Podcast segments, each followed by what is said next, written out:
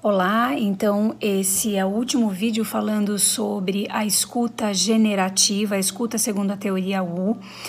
E se você não assistiu aos outros vídeos, eu sugiro que você vá até o meu feed, porque os IGTVs estão lá, tá? Para que você possa acompanhar. O meu assunto tem sido a comunicação colaborativa, então como é que nós podemos nos expressar, como é que a gente pode ouvir o outro, é, gerando com isso atitudes de maior cooperação nesse momento de crise, de quarentena e de coronavírus. Então hoje eu trouxe para vocês algumas dicas práticas práticas de perguntas para gerar essa conexão, para gerar essa abertura do diálogo e assim a construção de uma ideia nova, porque a escuta generativa, que é o nível mais profundo de escuta, segundo a, a teoria U, é aquele nível de escuta em que nós nos abrimos para o outro, nos abrimos para o diferente, nos abrimos para o novo, de forma a construir ideias e soluções novas, gerando assim uma atitude de colaboração e de cooperação. Então eu vou dar aqui algumas dicas de algumas perguntas para que esse diálogo seja estimulado e que ele possa acontecer com a maior abertura possível. Eu tenho, eu costumo dizer que tem três perguntas básicas para essa abertura de diálogo, que é a gente é, tentar buscar com o outro outro como é que ele se sente,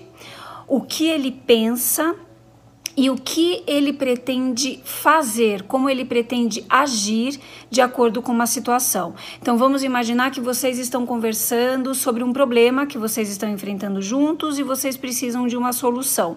Uma forma de você ser um agente de colaboração e de promover a abertura desse diálogo é você deixar o outro colocar o ponto de vista dele em relação à situação, você colocar o seu também e você buscar com o outro essas três questões. E aí, como é que você está se sentindo em relação a isso?